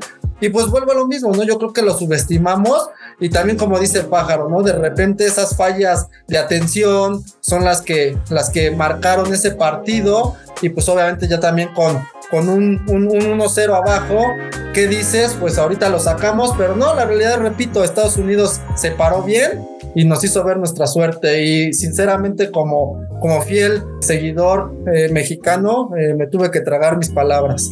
Claro, porque ahí normalmente en, en, en esas, en esos años teníamos a minimizar el fútbol estadounidense. Por eso duele mucho, ¿no? Sí, porque decíamos, este es nuestro clientazo, ¿no? Exacto. Te ganabas en Copa, en, Copa de Oro, ¿no? Ya lo conocías en eliminatorias. Y aparte nos mete el segundo, o sea, no nos mete en uno, nos mete en dos goles. Y el segundo lo mete uno de los grandes enemigos de México, que es Landon Donovan. Así es, el que hizo pipí en el, la cancha del Estadio Jalisco, si no mal recuerdo, ¿no? Entonces, doloroso este partido por muchos aspectos. Tanto otra vez el error defensivo, que eh, ya lo habíamos platicado en el Mundial pasado, por subestimar al equipo americano, que nos, nosotros pecamos de soberbia y nos creímos mejor que en, en el ámbito futbolístico y sobre todo este antagónico Landon Donovan en la historia de México. Pues México vuelve a perder en, nuevamente Estados Unidos pasa al quinto partido que ya lo platicaremos eh, más adelante en esta tercera parte de la plática pero bueno pues México vuelve a sucumbir en un mundial y nos vamos al mundial de Alemania 2006 y aquí cambiamos técnico, chavita, ¿no? Es allá en, donde te encuentras otra vez. Eh, Alemania tiene partidos de ese mundial. Son tres partidos. Ricardo Lavolpe era el técnico nacional. Ricardo Lavolpe y sus corbatas de. ¿No? De. ¿Cómo, se llama? De, dragón. De dragón. Sí. Y de cábala, que se las mandó a hacer una una bruja ahí que se tenía que cambiar, pues, poner una corbata específica en cada partido. Ese es buen detalle. Fue con una chamana y le dijo que para romper la malaria, este, la maldición del quinto partido, se tenía que poner unas corbatas específicas. Tenían unos dragones ahí muy excéntricos. Oigan, una duda que yo traigo del fútbol, la verdad es que yo no le sé eso, pero Estados Unidos, ¿cuántas veces ha pasado del quinto partido? ¿Ha pasado el quinto partido? ¿Fue la primera vez también cuando nos derrotó? Esa vez fue la primera vez y única que Estados Unidos ha pasado al quinto partido, Chavito. Por eso duele tanto, Chavita, porque otra vez, ¿verdad? Sí, porque aparte nos quitan, o sea, siendo aficionados mexicanos, vienen los, los americanos a quitarnos algo que como afición nos creemos que nos pertenecía, ¿no? Nos, el equipo americano nos viene a quitar jugando menos fútbol que México, ¿no? Y entonces aquí México tiene otros tres partidos. El primero contra Irán, en donde eh, México gana 3-1. Luego eh, contra Portugal, que era la Portugal de Figo, ¿no? Eh, donde Portugal nos gana 2 a 1. Y bueno, pues también el último, que es el de México-Angola, que México esperaba ganarlo y lo empata a cero con Angola. Y esto nos da para pasar a los octavos de final y vamos contra otro de nuestros némesis. Este otro némesis es la selección argentina. ¿No, Diego? Eh, sí, La selección argentina que venía, venía de pasar también a la siguiente ronda. Eh, y, justo eh, este es nuestro némesis porque México creo yo que recuerdo es el partido más que le he visto en mi vida jugar al tú por tu Argentina. Y aquí eh, Rafa Márquez mete el primer gol. México se va a la largue, ¿no? Y Sí, bueno, empatan, empatan a México 10 minutos después, ¿no? Exacto, empatan a México 10 minutos después los argentinos. Hernán Crespo nos empata. Y, y, y, aquí México se va a la largue y se va a tiempo extra y terminando el segundo tiempo extra. Y ya no sigas que duele, James, duele, duele. Uno de los jugadores, Maxi Rodríguez, que yo creo que Maxi Rodríguez no volvió a hacer nada después de ahí nos mete uno de los goles que es más espectacular también de la historia de los mundiales. Y México, así como tiene el bonito de Negrete, tiene el doloroso de Maxi Rodríguez, que con eso logra pasar a Argentina al quinto partido y que pierde contra Alemania, ¿no? Sí, un baldazo de agua fría, porque aparte teníamos un buen portero como Osvaldo Sánchez, bastante técnico y espectacular, pero bueno, la colgó del otro lado de la portería Maxi López, ¿no? Y es un, y es un, y es un, creo que juego muy doloroso, ¿no? ¿No, Diego? no, no, digo, ya no, no, agregaría nada más, lo describiste a la perfección. Yo creo que, que sí, de, como bien lo mencionas, ese partido fue tú por tú. Yo creo que México de hecho, en algunos lapsos del, partido fue mejor que Argentina. Tanto así que se van a la larga, pero bueno, ahí con una genialidad. O sea, como bien también lo mencionas, yo creo que jamás en su vida Maxi Rodríguez vuelve a meter un gol así. Y pues bueno, se frustra una vez más en las aspiraciones de, de la selección mexicana y de los mexicanos de ir un poquito más allá. Y ya siempre surge el tema y corren a la Volpe que a pesar de sus corbatas, pues no logra este quinto partido, ¿no? Y regresan al Vasco Aguirre. Y el Vasco Aguirre nuevamente entra como ese bombardero que a la fecha es así y acude al llamado para llevar a cabo el Sudáfrica 2010. Y aquí venía con una expectativa México muy fuerte porque traía al Ronaldinho mexicano que era eh, Giovanni Dos Santos, ¿no, Diego? Sí, también como decía Pájaro, ¿no? Empieza a ver ya ese cambio generacional. Vienen aquellos eh, chamacos que ya no estaban tan chamacos, ¿verdad? Muchos, este, Ahí sale el chicharo, Moreno. Eh, perdón, perdón. Ahí está el chicharo, ¿o no? Sí está también el chicharo, pero, pero a, donde iba eh, Giovanni, Carlos Vela, Héctor Moreno, son de la camada que gana el Mundial Sub-17. Entonces, años después, eh, como bien dice James, pues nuestra mejor estrella para ese mundial, Giovanni Dos Santos, lo traemos aquí este, a participar y a que sea la esperanza del pueblo mexicano. que aquí cabe señalar eh, que yo soy un asiduo coleccionista de las playeras de México de los mundiales, Diego. Y esta en particular. La Charlie Brown. Creo que es la más elegante playera que tenía México. Es una playera negra, ¿no? Con la que, porque México inició el mundial, México inauguró el mundial contra el, equipo sede, que era Sudáfrica, ¿no? Y, que James no consiguió esa playera, así que radio escucha, si alguien tiene una que le sobre, aquí paga, paga bien nuestro querido James porque le den esa playera.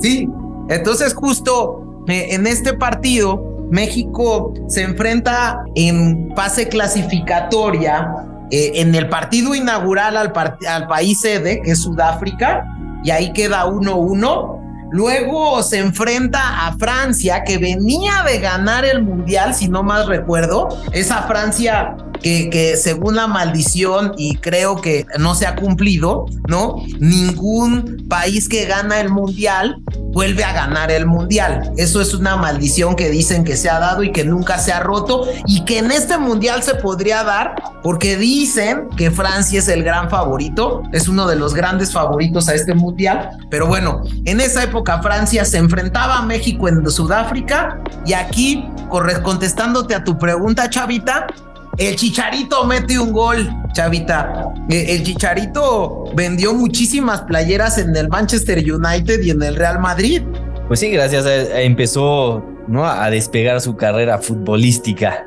Sí, eh, era muy famoso en Inglaterra el Chicharito. Entonces, el Chicharito mete uno de los goles contra Francia y México, y luego el último partido eh, es el Uruguay de Diego Forlán y de Suárez. ¿No? Y este Uruguay de Diego Forlán y de, de Luis Suárez, que es creo que el cuarto lugar del mundial, era el caballo negro. En ese, en, ese, en ese partido, el Uruguay de Diego Forlán le gana a México. Este, este, cabe señalar que este Uruguay fue cuarto lugar del mundial al perder el partido con Alemania. Y bueno, pues México vuelve a llegar al cuarto partido, vuelve con ese nerviosismo y vuelve a ser nuestro némesis chavita que es Argentina. ¿No, Diego? Sí, Argentina y ahí nos quedamos. Ahí sí, a diferencia de, la eliminatoria o de la eliminación anterior del Mundial, ahí sí nos quedamos muy cortos, James. Ahí 3-1 nos terminan prácticamente un 3-1 en un mundial, pues es una goliza, nos terminan goleando. Y sí, como decía ahí mi querido pájaro, pues ya en esta selección viene eh, también el cambio ahí generacional y ya, ya venía este, nuestro querido, nuestro querido Messi, ¿no? Que también, este, pues al día de hoy, el mejor jugador para mí. Pero bueno, también eh, eh, un mundial con ciertas características para México, ¿no? Porque se llevaba al Conejo Pérez, ¿no? Bastante criticado por la edad. Mm se criticó al Bofo Bautista porque acabó corriendo menos que el Conejo Pérez, ¿no? Eh, creo, que fue incluso el dato estadístico que decía ese partido es que eh, el Bofo Bautista fue el jugador que menos se movió en todo el campo en el partido contra Argentina. Y, y, también Tevez, el Apache Tevez, nos mete un gol llamado por el llamado Osorio, que, que, donde Osorio la riega, pisa el balón, se la quita a Tevez y nos mete en un gol absurdísimo, ¿no, Diego? Bueno, pero antes mentalmente, ah, mentalmente nos meten, o sea, es que toca el tema mental porque es, es un un centro, creo que para Messi, si no mal recuerdo, pero estaba en fuera de lugar, o sea, fuera de lugar por tres pasos, pero eso no es lo peor, está bien que te metan el gol y no pasa nada fuera de lugar o no, el tema es que pasan la repetición en vivo en pleno partido, entonces toda la selección va, le reclama la banderado y desde ahí es claro cómo el juego, o sea, eh, México tiró la toalla mentalmente en ese partido, tanto así mentalmente se destruyó que vino el error de Osorio, ¿no? Que entregó el balón ahí a la mitad y casi casi se lo regaló al otro jugador de Argentina. Entonces desde ahí hubo un ya total fracaso mental para la selección mexicana. Y entonces ahí como dice Diego, no tenía nada que hacer contra Argentina, la verdad. Es un partido, este cuarto partido que México pierde con mucha facilidad y volvemos a fracasar en otro mundial. E, este mundial es bien bonito porque a mí eh, este España de la, del tiki-taka, ¿no? Es el España que jugaba muy bonito con esos centrales de Iniesta, Xavi, ¿no, no pájaro? Sí, una combinación del Real Madrid y el Barcelona, que bueno, ya España venía jugando bien muchos mundiales y, dolía, ¿no? A los que veíamos la, la Liga Española, dolía no, verla desempeñarse de una mejor manera en los mundiales y eh, en, este mundial pues por fin logran consagrar ese bonito fútbol ejecutado tanto por exactamente no por el Barcelona no eh, implementado por el Barcelona y ya mejor armado con las estrellas del Real Madrid. Y del Atlético que estaba David Villa este niño, el niño Torres. Ahí más bien es la esencia de pantalones que le metía ese Atlético, ¿no? Creo que es lo que le faltaba a esa selección española, que era garra, ¿no? Y, esos jugadores del Atlético es lo que le vinieron a poner garra a esa selección, más todos los complementos, pues hacen que levante la Copa España, ¿no? Entonces, bueno, pues, España le termina levantando la Copa de Sudáfrica y nos vamos a Brasil 2014, Diego, y en ese Brasil 2014, y llega eh, eh, este mundial en Brasil 2014, un mundial eh, muy, muy sonado, porque incluso este mundial vislumbra en la parte política que a mí me gusta, este mundial que gana el, el, el presidente actual eh, que acaba de ser designado, Lula, que es su culmen. Aquí Brasil invierte muchísimo en infraestructura. Incluso hay, eh, hay cuestiones que dicen que este mundial eh, fue también patrocinado por Odebrecht y toda este de Marcelo Odebrecht y todos, todo este esquema de corrupción y que a, a Brasil le ha significado hoy en día un gasto y le significó un déficit importantísimo en el país ¿no? Hay estadios como el de Fortaleza que incluso los han vuelto cárceles, chavita, porque no sabían ya qué hacer con ese nivel de infraestructura. Y aquí, bueno, pues eh, llega...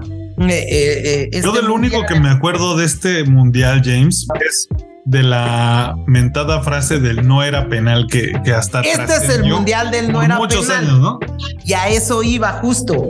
México tiene, está en el grupo A y el primer partido que juega es contra Camerún, gana 1-0. ¿No? Luego va. Bueno, difícil ese partido de Camerún, un partido lluvioso, que le eliminaron un par de goles, creo, a México, que pues, eran legítimos y, se los armaron. Sufrido el partido, insistimos por la importancia del primer partido. Y luego también es bien interesante decir que eh, México iba contra otra vez el país sede. Como segundo, como segundo partido es México-Brasil en Brasil. Entonces, eh, ahí eh, justo el peso de ser local y de ser local en Brasil y en un país sumamente futbolero, ¿no, Diego? No, deja, deja el pa, o sea, de entrada, el gigante del mundo, ¿no? O sea, y, con Neymar, ¿no, Diego? Y con Neymar en su apogeo. y, en el, y en el histórico, ¿no? El país que ha conseguido más este, copas del mundo. Entonces, eh, para empezar, te toca Brasil eh, como histórico. Después, como bien dice James, el Brasil que es el anfitrión. Y como dice Pájaro, el anfitrión con las estrellas, pues, ay, caray, dices, ¿a dónde vamos, no? Este, como decían también en, en mi barrio, con que no nos golean ya es suficiente. Sí, marcado mucho este partido por el famoso cabezazo de Neymar que eh, Paco Memo saca en la raya, ¿no? O sea, digo, dentro de varias, esa fue la, la, la, fotografía del partido. Y que Brasil venía muy molesto porque acababa de perder la medalla de oro contra México, ¿no? En Londres.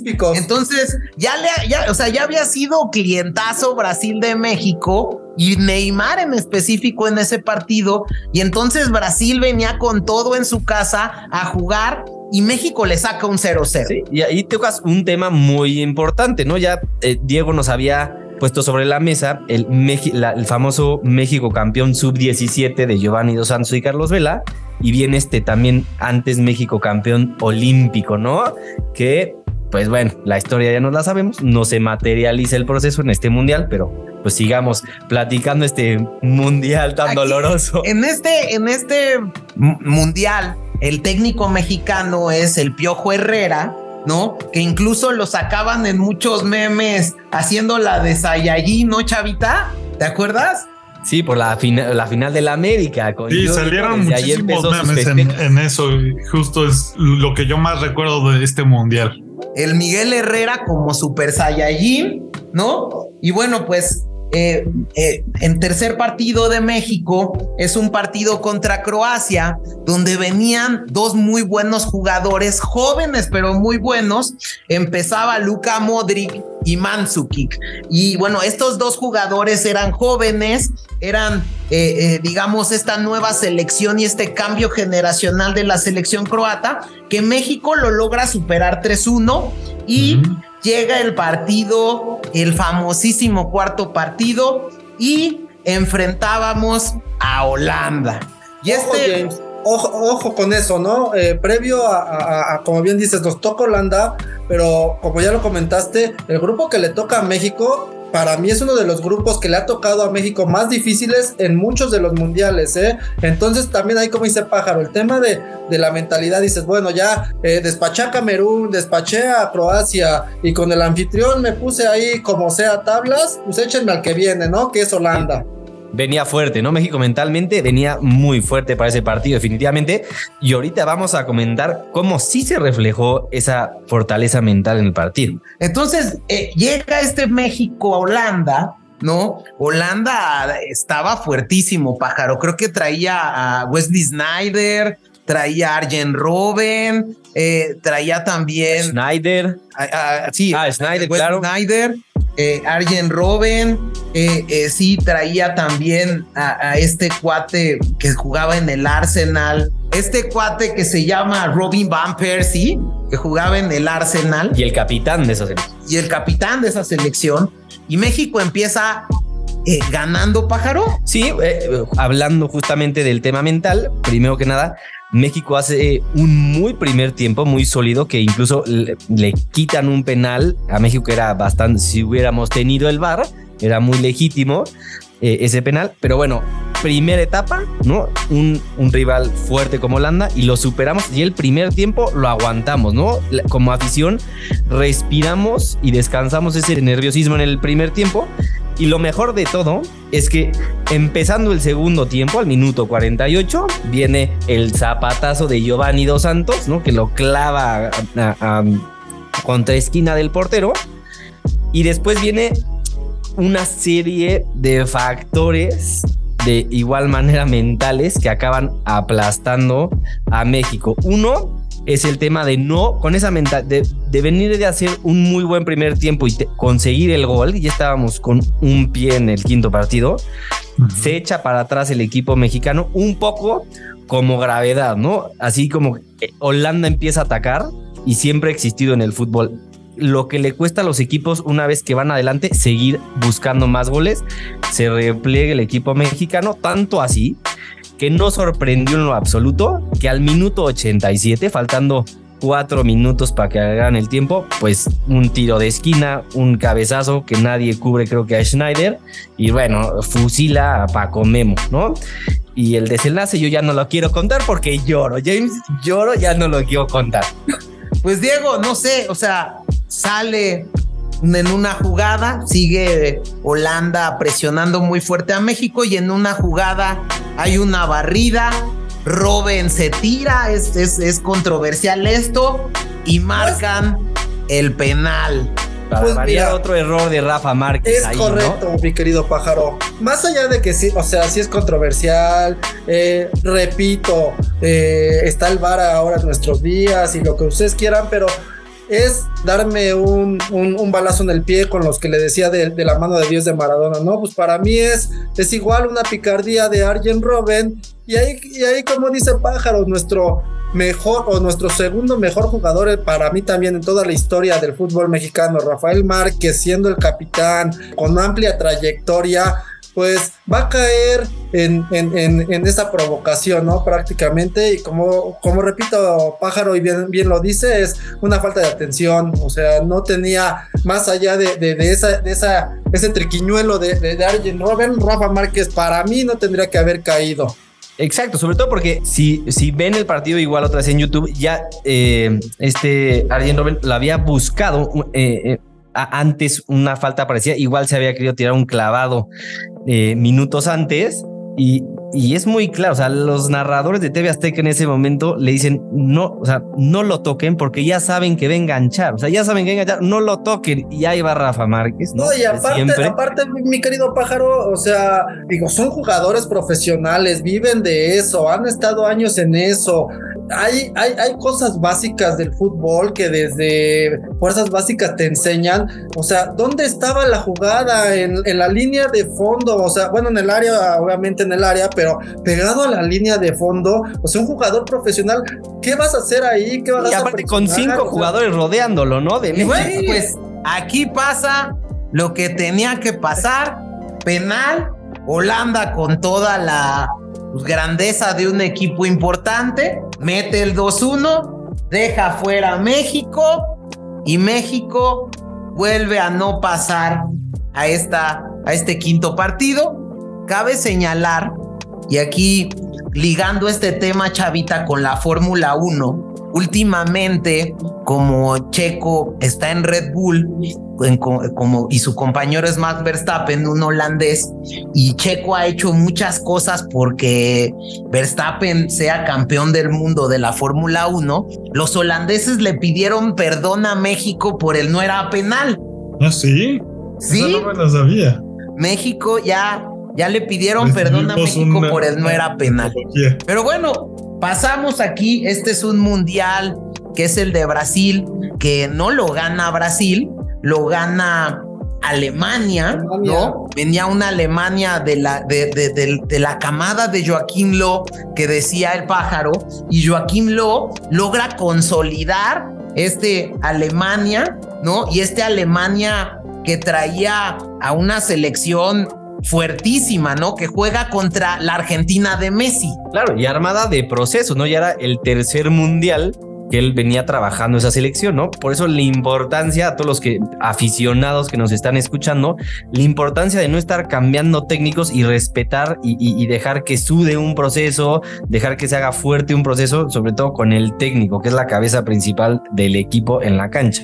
Y bueno, en este mundial eh, gana Alemania y llegamos nuevamente al último mundial que es nuestro desenlace para ir cerrando esta parte del cultivando idiotas, que es el Rusia 2018. Llegamos a Rusia, Diego, y en Rusia, México, le toca formar parte del grupo F.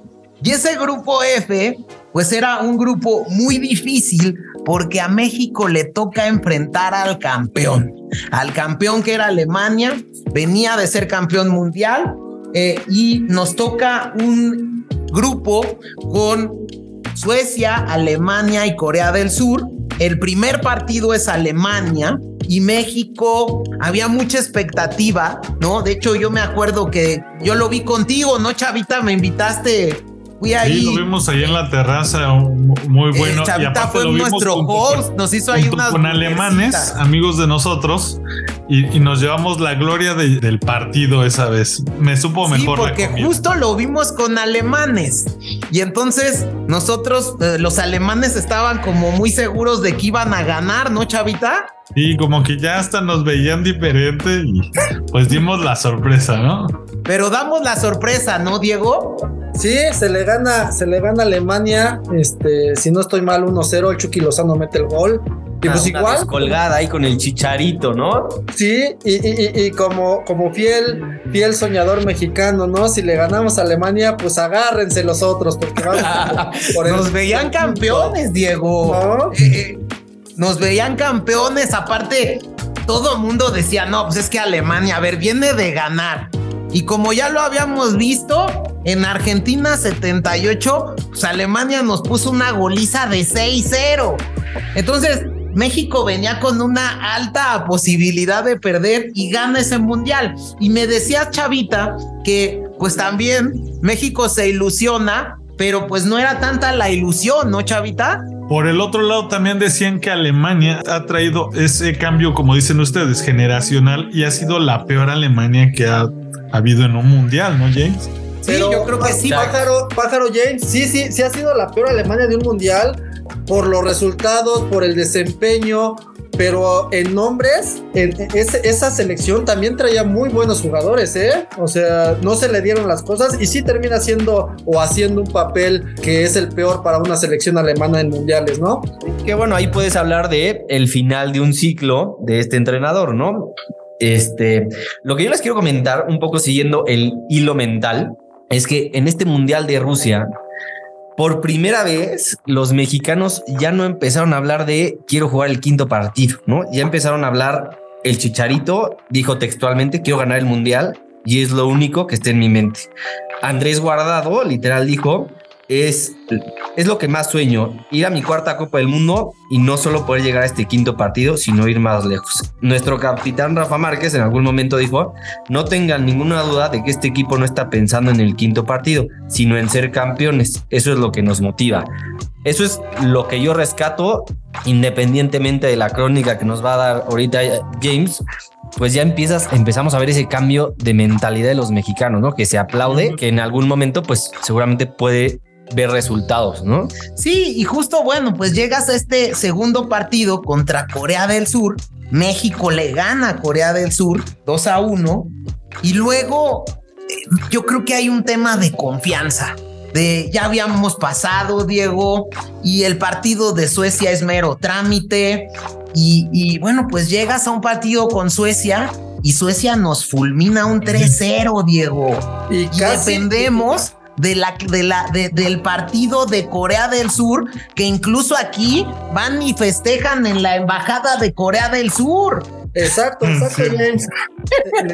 Eh, eh, exacto, James. Ah, eh, así es, mi chavita. Sí, sí, sí. Este, como bien dicen, pues ya, ya estamos del otro lado. Nos termina goleando Suecia y pues prácticamente, como también lo dice James, ahora resulta que, que, nosotros los seguidores, los, los mexicanos, estamos ahí viendo la, la televisión, las pantallas y estamos eh, esperando que, que Corea nos ayude, ¿no? Y entonces también surge ese famoso de Corea, ya eres mi hermano, ¿no? ¿cuánto, Corea, hermano, ya eres mexicano. Es correcto, es correcto. ¿Por cuántos goles pierde México contra Suecia? Contra Suecia 3-0. Contra Suecia 3-0, chavita. Y entonces, bueno, pues México le alcanza a pasar y bueno, vamos contra Brasil. Y yo creo que también ahí México llegó un poco confiado, ¿no? Brasil no venía eh, tan bien. Brasil venía como que de, de, de, perder, ¿no? De, de, nuevamente reinventarse, porque venía de ser goleado en su casa por Alemania ¿no? Venía como con este cambio generacional y México como que acostumbrado, ya venía, incluso venían los medios y decían, es que Brasil sí le ganamos, es el grande que siempre le ganamos. Ya le ganamos en las confederaciones, ya le hemos ganado en otras cosas y en, incluso en, los Juegos Olímpicos y, ahí, este sí le ganamos y pues no nos va tan bien, ¿no, pájaro? No, es correcto. Y yo recalco en el, en el tema mental, ¿no? Que investigando un poco de, pues, es el, del pie que coge a la selección mexicana dentro de muchos otros que hablaremos en un instante, tanto de infraestructura, de estructura de cómo se eh, plantean los equipos, las ligas. En una entrevista que le hicieron a, en, tu, en tu DN a Dunga, que fue jugador de Brasil y director técnico, dijo, diversas ocasiones se enfrenté a México con la selección de Brasil. Una selección fantástica la México, pero cuando llegaba el momento decisivo faltaba algo. Creo que es de creérsela más, más fuerza psicológica, porque jugar bonito es bonito, pero hay momentos en que se debe ser decisivo y creo que en este partido contra Brasil fuimos todo menos decisivos, ¿no? Yo creo que le faltó mucho. Este, ¿Qué le faltó, Diego? No, no, antes de, de, que le faltó de esos datos que le gustan también a, a, este, a Chava y que Pájaro ahorita está mencionando Dunga. Dunga fue el capitán Chava de la selección del 94 que levanta ese trofeo. ah, claro, sí es cierto, es muy buen dato. Y, y, Dunga ya había sido también técnico de Brasil, ¿no? Es correcto. Entonces, bueno, pues México pierde 2-0 contra Brasil y enos aquí, ¿no? Eh, seguimos sin ganar ese quinto partido, ¿no? Nos falta mucho, eh, pero ahí creo, Chavita, que, vienen nuestros ideólogos. Y... ¿Ustedes cómo ven a México en el que sigue? Te voy a arrancar un poco la pregunta, Chavita, y les quiero hacer este planteamiento con su respuesta. Cuando México enfrente a Arabia Saudita, México ya va a estar clasificado para el Mundial, para la siguiente ronda, perdón, o todavía no. Yo, mi respuesta es que México llega al partido contra Arabia Saudita descalificado de esa ronda. Diego, ¿tú qué opinas? Híjole, a ver, no, yo, yo, yo creo que, que califica contra Arabia. Eh, o sea, ¿tú eh, crees que pasa al cuarto partido? Al cuarto partido yo creo que sí llega a México. ¿Tú, pájaro? Yo digo que ya llega contra Arabia ya descalificado. Velas. Muy controversial este tema. ¿Contra quién va, además de Arabia Saudita? Polonia el primer partido, después Argentina y cierra con Arabia. Híjole. Cabe pues- señalar, Chavita, que México, que, Argentina, ¿no? Es la última Argentina de Leo Messi. Eh, Argentina viene de estar, es eh, ahorita en la eliminatoria, creo que es una de las Argentinas más poderosas de los últimos 20 años, ¿no, Diego? Es correcto, es correcto. Y de hecho, digo, para no entrar en, en, más detalles y un dato concreto, este, dan a Argentina las casas de apuestas, los conocedores, como Argentina lo dan como el campeón de este mundial. Oye, interesante porque de los 26 jugadores que lleva, lo publicó en la FIFA, de los 26 jugadores que lleva la selección argentina, 19 de esos jugadores es su primer mundial, ¿no? Para que veamos ahí cómo también es apostarle a, los novatos en experiencia mundialística cuando México está llevando pues ya pura carcacha, ¿no? Yo la verdad creo, y aquí ustedes me dirán, yo también creo como Diego que va a pasar, pero yo no creo que pase en el primer lugar. Y por eso yo no creo que México tenga un quinto partido, porque México el cuarto partido en el grupo en el que está jugaría como segundo contra el primero del otro equipo y el primero del otro equipo yo diría del otro grupo es Francia.